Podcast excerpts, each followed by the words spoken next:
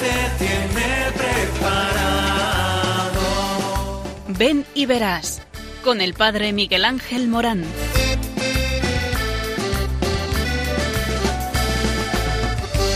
Aunque sean muchas las preguntas y si te surgen tantas dudas, si es verdad lo que te canta.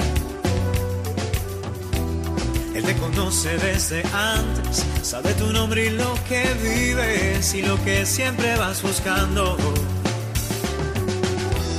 Escucha dentro su llamada, verás él pasa a tu lado y tu respuesta va esperando. Ven y verás, ven y verás. Muy buenas tardes a todos. Estamos en este programa que habla del sentido de la vida. Y es que tu vida merece la pena ser vivida. ¿Por qué? Porque todos nosotros estamos llamados y llamados a una misión. Todo porque Dios te ama. Y porque te ama, te llama. Y porque te llama, te envía. Y te envía a una misión. Dios cuenta contigo. Sí, sí, no te des la vuelta o no tuerzas la cabeza. Es para ti este mensaje. Eh, Dios te llama a ti. Dios te ama. Y porque te ama, cuenta contigo. La vocación es un don y una llamada especial de Dios recibida en fe y cultivada y discernida en la oración, en el trato con el Señor. Y este programa, ven y verás, trata de esto, trata de este proceso que permite al joven crecer y madurar en su respuesta a la llamada que Dios le hace y al mayor el concretar qué es lo que Dios le pide en cada momento. Porque a ti, sí, tú que eres más adulto, a ti también Dios te llama. O a mejorar tu estado de vida o a alguna otra concreción histórica en tu estado de vida. eh, porque Dios siempre nos sugiere algo más. Qué importante es ese algo más. ¿Por qué? Porque es aquello que nos pone en reto, que nos pone en ilusión, que nos pone en dinamismo, que nos pone en movimiento, en iglesia, en salida, como dice el Papa Francisco. Este don especial de la vocación, Dios lo da a quien quiere y es Él quien dispone, mueve y ayuda a todos aquellos que somos llamados, concediéndonos las gracias y dotes necesarios para abrazar o el estado religioso, o el estado matrimonial, o la vida eh, sacerdotal. Perseverar en cada una de estas vocaciones. Por eso es verdad que no es fácil hacer frente a eh, el dolor de nuestro tiempo. Todos los que somos llamados o a la vida matrimonial o a la vida sacerdotal o a la vida religiosa o consagrada, eh, tenemos una cruz. Somos cirineos y nuestra cruz es llevar la cruz de nuestro marido, la cruz de nuestros hijos, la cruz de nuestras mujeres, la cruz de eh, la comunidad, la cruz de los feligreses. Todos estamos llamados a ser cirineos. Y cuando nos ponemos a la pesquisa de ayudar a los demás, tenemos que renunciar a nosotros mismos para poder eh, estar con el otro, tener los sentimientos del otro, ver a Jesús en el otro. ¿Y cuando nos ponemos en comunión? Sobre todo nos ponemos en comunión en el dolor y en el sufrimiento. No hay algo más bello que contemplar a eh, las religiosas eh, que tienen como carisma eh, el carisma asistencial y de servicio, estando entre los más pobres y sufriendo con los pobres, viviendo con los pobres, no hablar de los pobres, sino estar con los pobres. ¿Y cuántas religiosas lo hacen? ¿O cuántos matrimonios se abren a una vida un poco más incómoda y abren su matrimonio a una adopción? A una adopción de personas eh, discapacitadas o a una adopción, eh, estando entre los más pobres, sirviéndolos, siendo familia, o familia en misión, o familia en servicio, o familia entre los pobres. Eh, el matrimonio no está llamado simplemente a ser matrimonio nuclear. No, no, no, no. Están llamados a ser también generosamente familia abierta, sobre todo a los más pobres, o cuántos sacerdotes entre su feligresía llevan el dolor y el sufrimiento de sus feligreses, consolándoles, eh, queriéndoles, estando con ellos y, luchando con ellos eh, para poder ir sufragando esas injusticias. Todas las vocaciones están llamadas al servicio de los demás, a llevar el dolor de nuestros em, hermanos, mientras la ciencia y la técnica avanzan a grandes pasos. La naturaleza eh, da a la enfermedad nuevos nombres y diferentes formas que rompen nuestros esquemas, pero eh, lo que a todos estamos de acuerdo es que la soledad del sufrimiento, el desamparo del dolor, los interrogantes que surgen como acompañantes de cada uno de los que sufren una enfermedad, una soledad, un dolor, solo encuentran alivio sin negar la eficacia de la técnica en la entrega, en la ternura, en el amor que brindamos al que sufre, en el estado de vida que vivamos.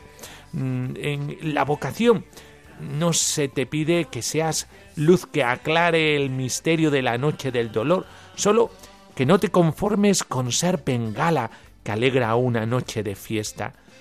Si uno está llamado, está llamado a una misión, a iluminar por quien es luz, Cristo, y con él a atreverse a acercarse sin miedo, con amor, con respeto, con ternura, si desde las puntillas al dolor de los hombres. No te faltará labor, porque porque todos tenemos un mismo lenguaje y este lenguaje es el lenguaje de los sufrientes de la vida. Llevarás la luz del Señor y sobre todo experimentarás que poco a poco todo tu ser se iluminará por dentro y tu corazón se llenará de nombres y todo tú te verás ungido por la bondad de Dios. Por eso no hay algo que te haga más feliz que compartir la vida, sobre todo con aquellos que nos necesitan. Decía Santa Vaquita que tenía una vocación y la vocación era hacer surgir una sonrisa a aquel que la había perdido. Pues a eso estamos, a compartir con los demás nuestro corazón, nuestro amor. Por eso, atrévete a decirle que sí al Señor en este momento, en tu estado de vida, allí donde el Señor te ha querido. Ten ojos para descubrir quién es tu prójimo, quién es el necesitado. Y por favor, arranca una sonrisa a aquel que la ha perdido.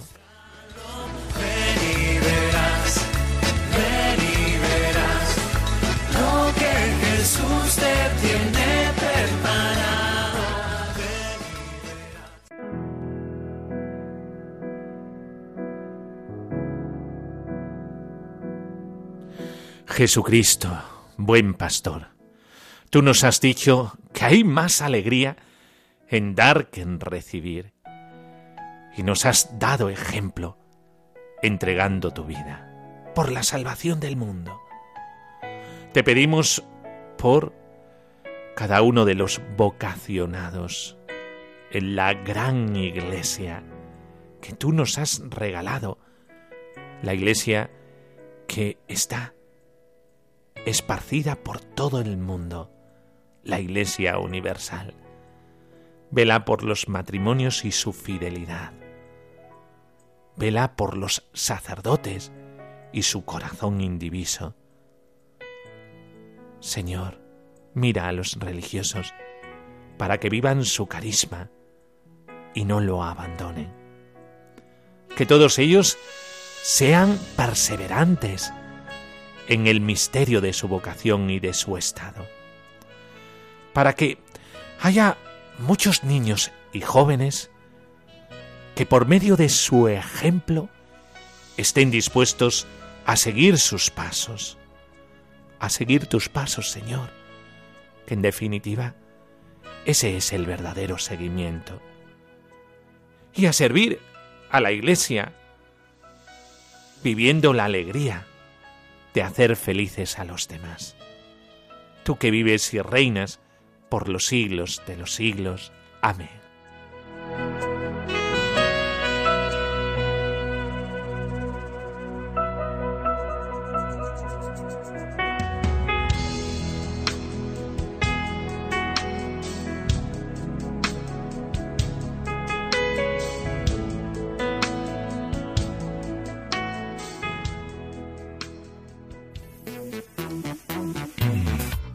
En México, una carrera por las vocaciones.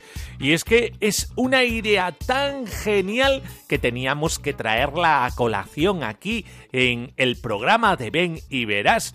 Vaya ocurrencia.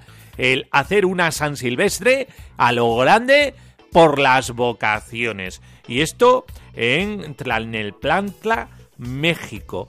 Y allí, en esta arquidiócesis eh, pues han tenido esta ocurrencia. Unos 1.500 corredores entre sacerdotes, seminaristas, familias, eh, participaron en una carrera por las vocaciones en esta arquidiócesis de México eh, que ofreció un día familiar, una jornada señalada que hizo que todos vibraran de alegría. Y es que el Señor fue quien los convocó primero con una misa que comenzó a las 6.45 en noviembre, un domingo. El prelado aseguró que en estos tiempos es un reto de nuestra sociedad fortalecer la familia y esta actividad deportiva, deportiva lo hace eh, con esta carrera que tenía dos distancias, 5 y 10 kilómetros y una caminata de 2,5 kilómetros.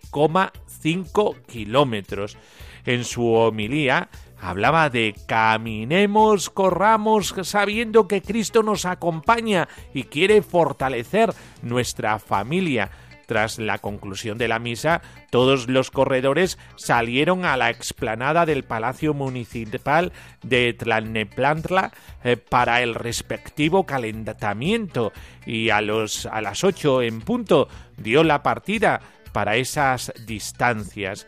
Después también participaron los que iban a hacer la caminata como senderismo encabezada por el arzobispo que acompañaba a los seminaristas y a las familias de los seminaristas. Al final de la carrera se premió a los tres primeros puestos de la carrera de 10 y 5 kilómetros, hombres y mujeres.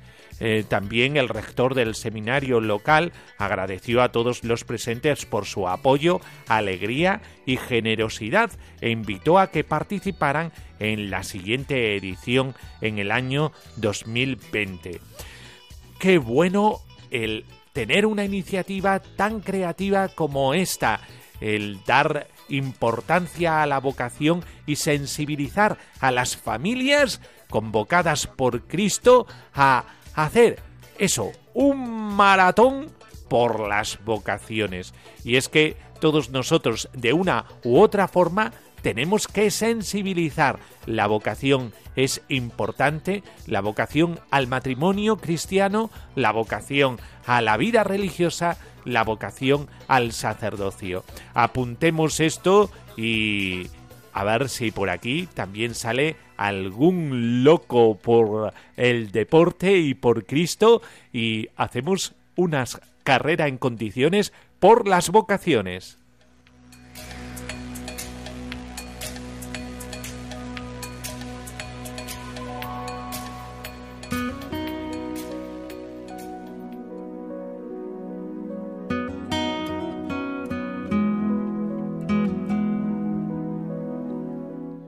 Evangelio según San Juan.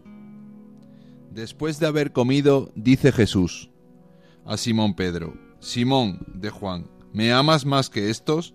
Le dice él, Sí, Señor, tú sabes que te quiero. Le dice Jesús, Apacienta mis corderos. Vuelve a decirle por segunda vez, Simón de Juan, ¿me amas?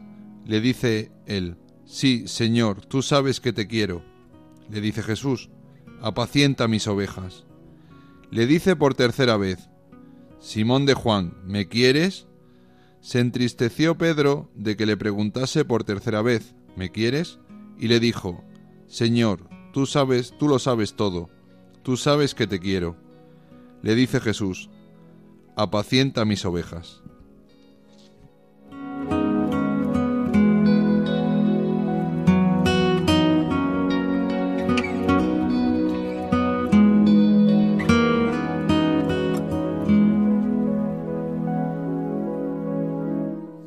Bueno, pues esta lectura se hace realidad en nuestros días. No hay eh, o no faltan eh, eh, pesimistas que creen que últimamente solamente se le niega a Cristo.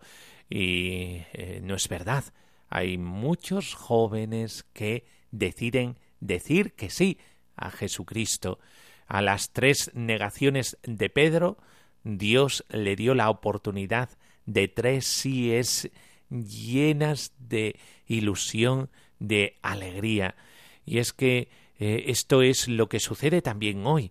Eh, es verdad eh, que hay muchos que se repiensan mucho la vocación y que no dan el paso, pero tarde o temprano la dan. Es la experiencia que tenemos en muchos seminarios, por ejemplo, que Dios ha llamado a los jóvenes a cierta edad y no secundaron la llamada en su momento y después no han sido felices y han tenido que decirle tarde o temprano adiós, esta vez más tarde que temprano, hasta han tenido que decirle adiós eh, que sí.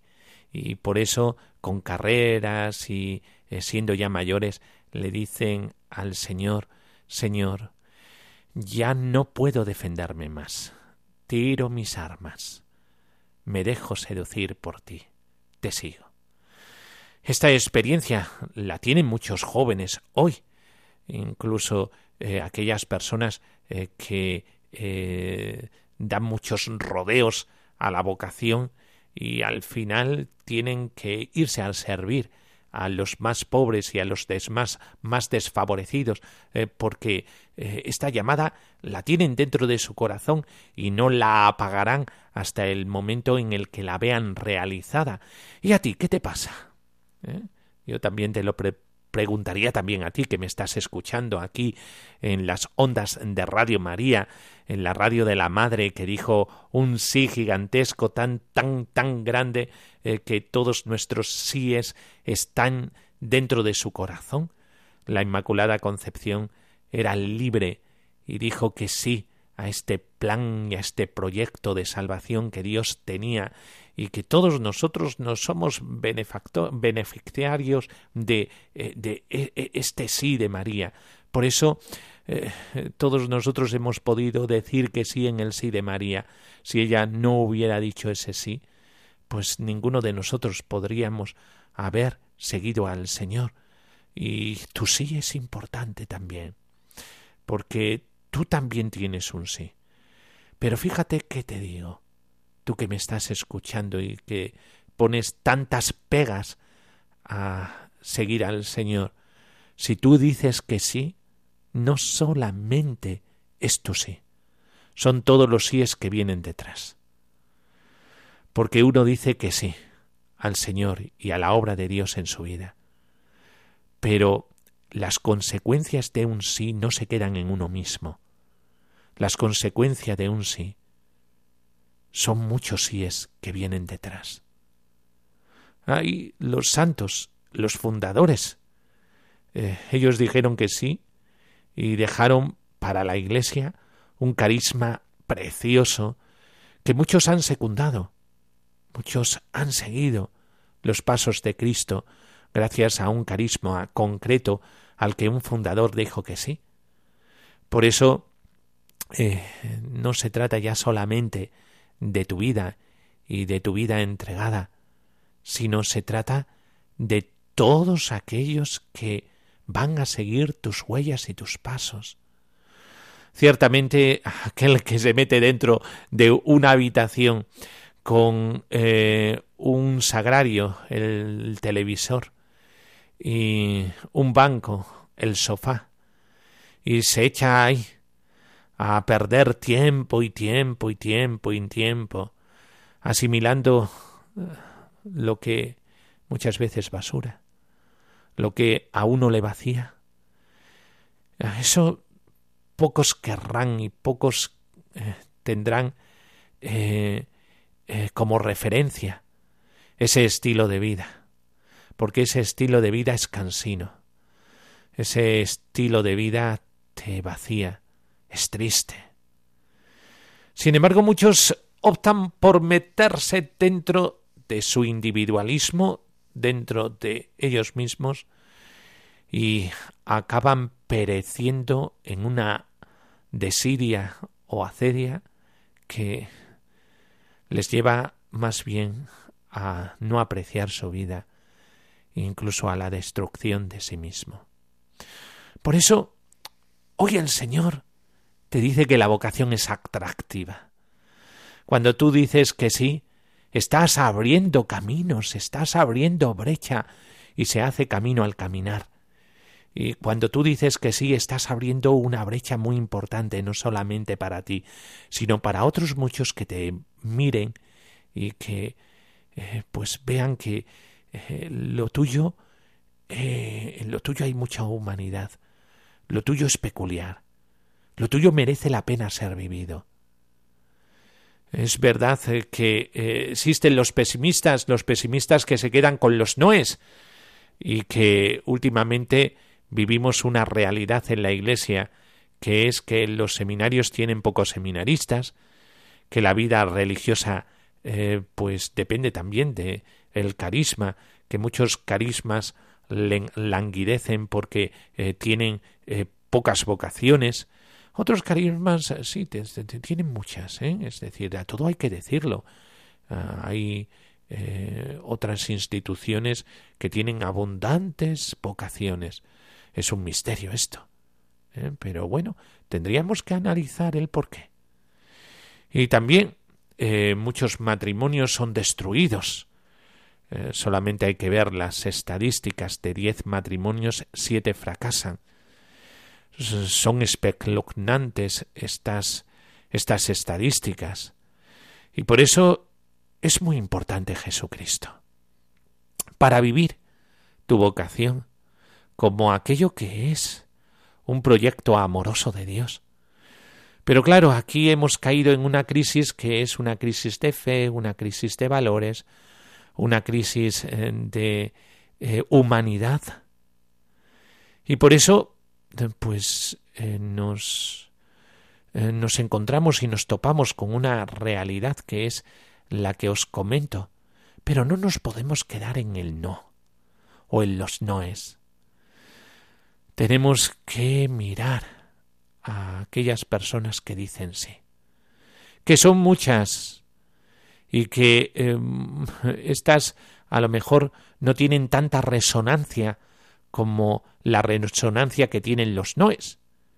A lo mejor porque hemos llegado a una sociedad eh, que se ha perdido tanto que son un poquito más los noes que los síes. Lo que pasa que los que dicen que sí al Señor tienen un peso específico muy grande, tan grande, tan grande como el testimonio de la Madre Teresa de Calcuta, Santa Teresa de Calcuta, o tan grande, tan grande como San Juan Pablo II, eh, aquel hombre que se recorrió el mundo entero predicando a Jesucristo, y sobre todo con los más pobres, porque tenía corazón rebelde, así en su Polonia natal, eh, que tanto hizo por solidaridad. Y esto a veces, pues, no se cuenta. Pero él lo vivió. Él lo vivió. Y en su sociedad fue rompedor. Y por eso, a ti te pregunto, ¿y tú? ¿A dónde te apuntas? ¿A los noes de esta sociedad, que son muchos? ¿O a los síes de esta sociedad, que son muchos? Y ojalá gane el sí. el sí a un Dios que nos ha demostrado su amor desde el primer momento de la existencia, regalándonos la vida, y una vida que merece ser vivida, y una vida que te va a regalar eh, pues eh, un sentido precioso, lleno de vitalidad, dentro de un dinamismo eh, que te lleva a prolongarte. No te puedes reducir en ti mismo. ¿Por qué? Porque si te reduces a, ti mismo, te quedas maltrecho, baldío. Y tú estás llamado a dar mucho fruto. Por eso a ti te lo digo, ahí en el estado de vida que tengas, cómo vives tu estado de vida desde la fecundidad. Mira, para ser fecundo solamente hay un camino que es Jesucristo. Mira a Jesucristo. Y ahí eh, mirando a Jesucristo te vas a dar cuenta de cuál fue su vida. Su vida fue el amor, el amor. Y desde el amor, Él pudo habitar en todos los corazones que se encuentran con el amor. Pero un amor no falsario, ¿eh? un amor verdadero.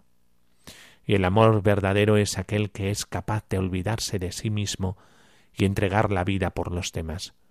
Todo lo contrario a lo que nos dice una sociedad consumista y una sociedad materialista, hedonista, como la que tenemos. Pero tú eres rompedor. Mira lo que hay en tu corazón. Mira lo que hay dentro de ti. Y te vas a dar cuenta que dentro de ti existe una fuerza que va más allá de las masas.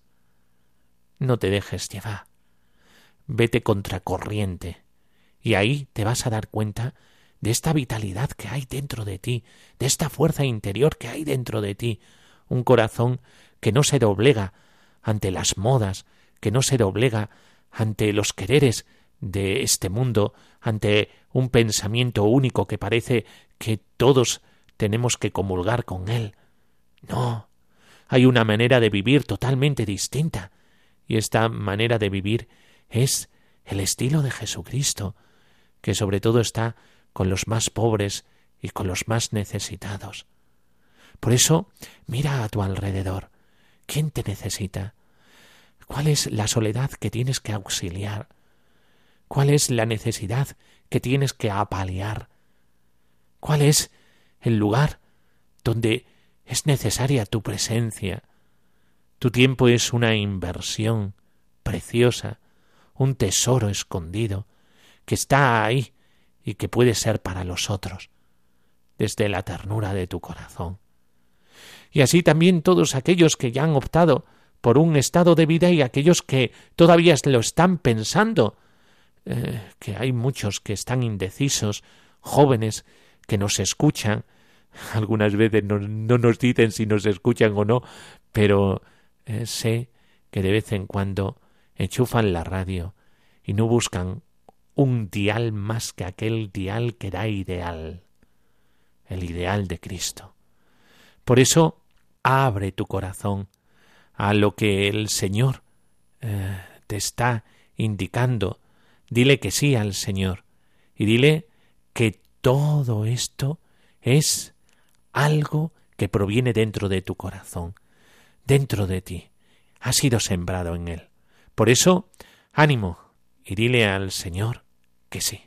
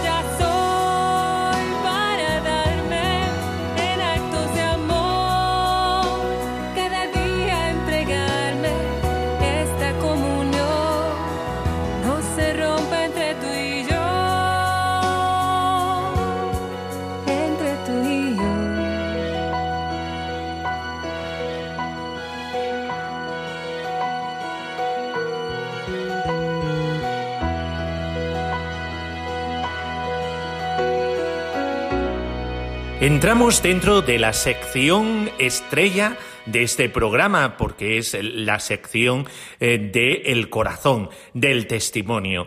Eh, ya podríamos elucubrar mucho sobre la vocación, eh, pero lo más importante de la vocación es la historia que hay detrás de la vocación.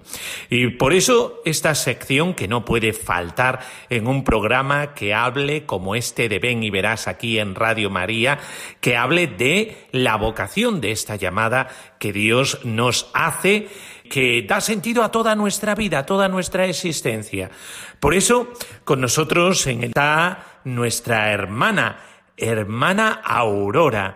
Muy buenas noches, hermana Aurora. Muy buenas noches a todos los radioyentes de Radio María. Alegría estar aquí y tener la oportunidad de compartir con todos. Me siento feliz y agradecida de esta ocasión y en especial agradecida a la Virgen porque pienso que ella lo ha hecho posible y de forma providencial salió a mi encuentro y me quedé sorprendida. Me parecía entrar en un monasterio de vida contemplativa y estar ahí todo el día me ha ayudado y sigue ayudándome mucho. Bueno, Aurora, vamos a ver quién eres tú, eh, porque estamos hablando eh, con una persona que tiene detrás una historia y una historia vocacional. ¿Quién eres, Aurora? Mm, cuando me hago esta pregunta, mm, me gusta responderme de la siguiente manera. Mm, soy vida, persona, mujer y cristiana católica. Y todo ello intento vivirlo desde la vocación que Dios me regala de ser religiosa terciaria franciscana del rebaño de María. Me considero una fragilidad también, pero habitada. Y me gusta también decir que soy esposa y amiga de Jesucristo. Como bien ha dicho el padre, me llamo Aurora y nací en Montilla, provincia de Córdoba, en las décadas de los 60. Mis padres son personas de sólidos principios y valores muy trabajadores. Yo soy la mayor de nueve hermanos. Mi misión la vivo en el campo educativo. Y todo esto, pues, que acabo de compartir con vosotros, lo considero grandes regalos que Dios me da. Oportunidad de alternar trabajo y estudio siempre, y lo sigo haciendo. Me encanta la lectura, escribir, pasear, ver cine. También me apasiona la pedagogía del cuidado, de la ternura, los temas del acompañamiento, la escucha, la educación emocional. De forma especial me apasiona la amistad. Entiendo mi vida en clave vocacional. Me encanta tratar los temas de las dimensiones trinitarias, o filial y fraterna, esponsal y materna, y estimo que la vida religiosa va despertando y ofreciendo su identidad. Entiendo que junto a María tenemos nuestra misión en la vida eclesial y también fuera de la iglesia, especialmente de cara a los niños y a la mujer. ¿Y cómo, Aurora, Dios te llamó? Eh, porque estamos en un programa eh, que habla de eso, habla de la vocación. Eh, ¿Cómo Dios te, te llamó y cómo te surgió la vocación?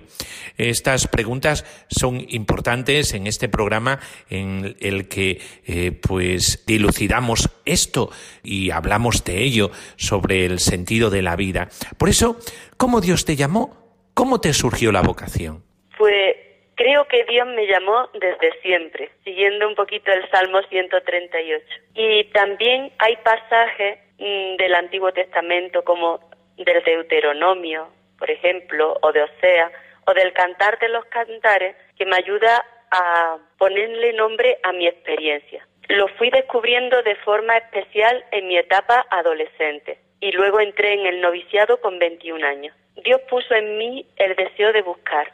Ya de niña, ya preadolescente, mejor dicho, era miembro de los jueves eucarísticos. También me preparé la confirmación con los grupos salesianos, participé en alguna de sus Pascuas Pertenecía al grupo joven Yudima, que nuestro instituto tenía ya en mi pueblo, en Montilla, y seguía su formación semanal, encuentros. Yo siempre me decía, tiene que haber algo más, otra forma de ver la vida. Cuando pienso en mi vocación, veo que Dios me llamó gratuitamente, en la vida cotidiana, entrelazada de grandes regalos y también de dificultades, y también en contacto con la palabra y con María, aunque en ese tiempo estaba como un poquito en la sombra en mi vida, pero estaba allí. Entiendo la vocación como un encuentro, que luego pues se va haciendo misión también.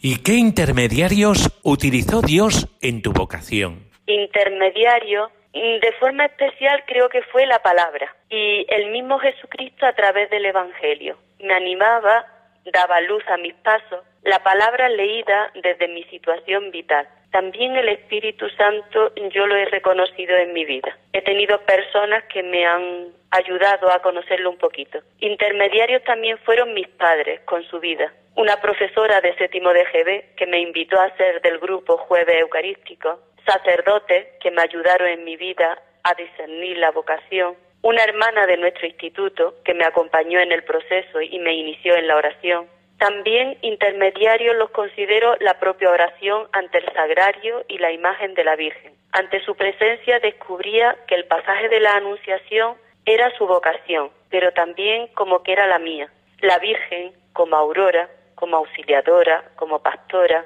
de una forma ya especial. También hubo canciones que sirvieron de intermediarias. Por ejemplo, tú has venido a la orilla. E incluso una imagen de Jesús que la llevo siempre conmigo y que dice, Señor, que descubra mi soledad para luego colaborar contigo en la salvación del mundo. No sé, un poquito la vida misma, mi fortaleza y mi pobreza, todo creo que ha sido intermediario. Todo ello hizo que llegara a plantearme ser religiosa. Todo se hizo posible de una forma natural, sencilla.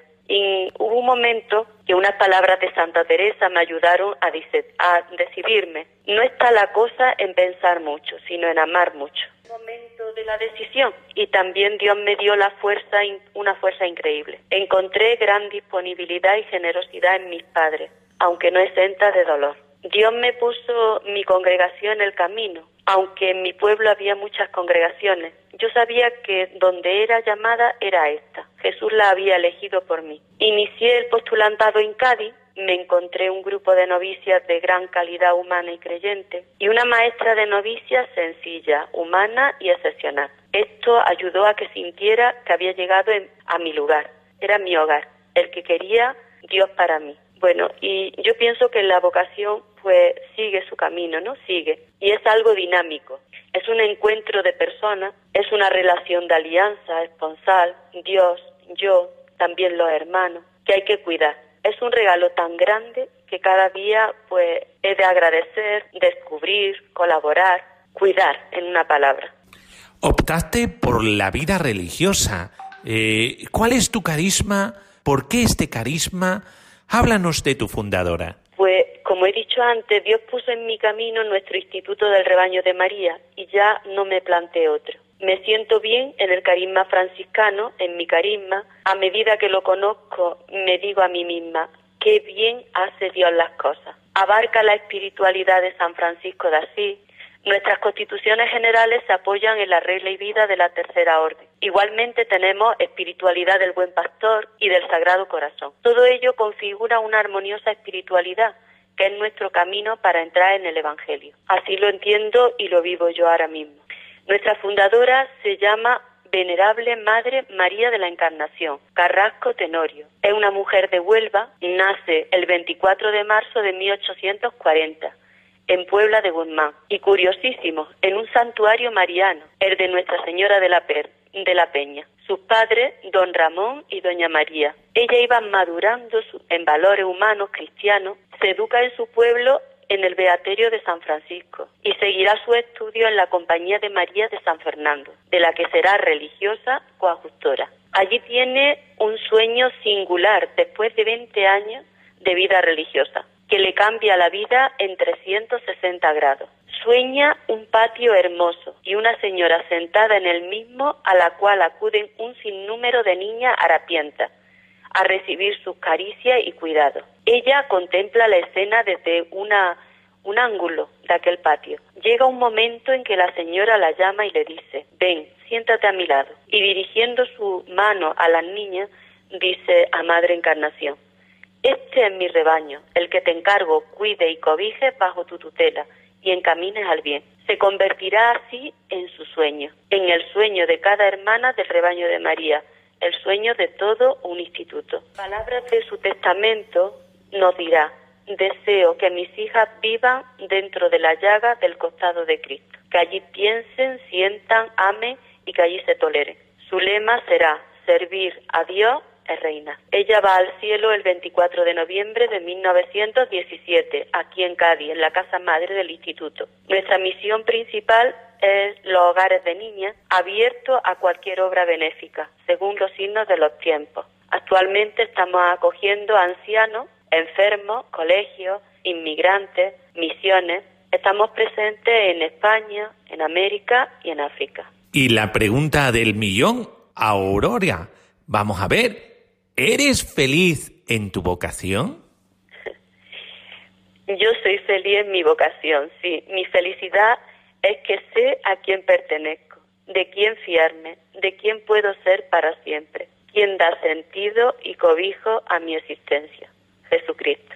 Esto no significa que todo va genial, va bien, pero también con dificultades, con miedo, comenzando cada día. Con todo ello, mi felicidad es que me siento pobre en las manos de Dios y con María. Mi felicidad es su misericordia y fidelidad en mi vida, su llamada gratuita en mi pobreza. Es la Trinidad y la fraternidad en mi vida. Esto es mi grandeza y mi horizonte. Saber y gustar que pertenezco a Dios y a la Iglesia. Estoy feliz de saber que en cada fraternidad pues intentamos buscar ser familia convocada en el nombre de Dios y que entre todas intentamos construir el reino. Muchas gracias, Aurora, por tu testimonio, por eh, esas ideas tan claras que el Señor te ha regalado y por darnos ejemplo de una vida entregada. ¿Cuántos años tienes, Aurora?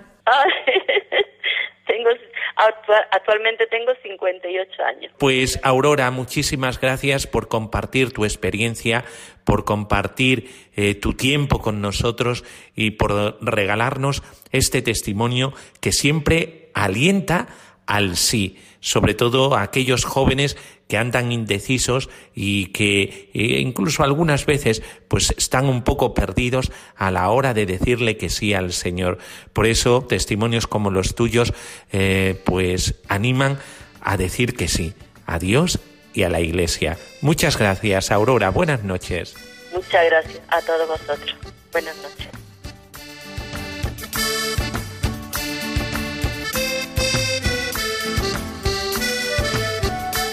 Bueno, con esta entrevista tan entrañable y testimonial acabamos nuestro programa de Ven y Verás. Y ya sabes que tú nos puedes comunicar eh, algo de tu vida, eh, cuál es el sentido de tu vida, el estado de vida al que Dios te llamó, cómo lo vives. Eh, también tú tienes un testimonio que comunicar y por eso eh, podéis comunicaros con nosotros participando en el programa, eh, escribiéndonos un correo electrónico a ven y verás uno en número arroba radiomaria.es. Lo vuelvo a repetir, ven y verás uno arroba radiomaria.es.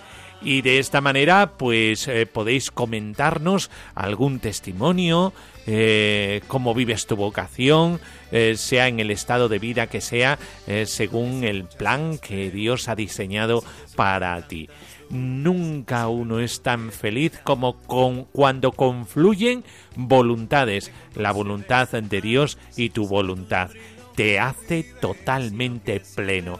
Por eso, a aquellos que tenéis ya una vocación eh, ya eh, consolidada y habiéndola aceptado en vuestra vida, podéis decirnos muchas cosas dar testimonio de cómo vivís vuestra vocación. Y los que aún lo están decidiendo, incluso el preguntarnos dudas eh, sobre eh, lo que el Señor está queriéndole decir en el corazón y en este discernimiento que uno tiene entre la incertidumbre, la duda y el miedo a dar una respuesta. El Señor, hemos dicho en este programa, que te impulsa a decir que sí, por medio de su vida, por medio de su gracia, por medio de su amor.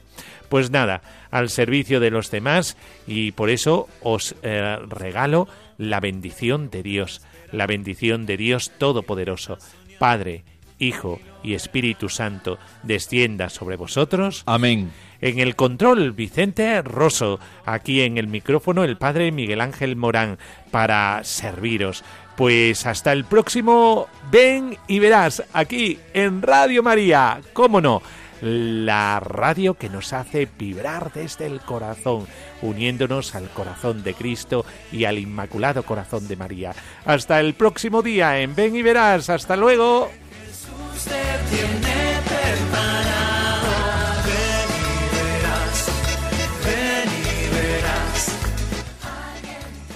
Ven y verás con el padre Miguel Ángel Morán.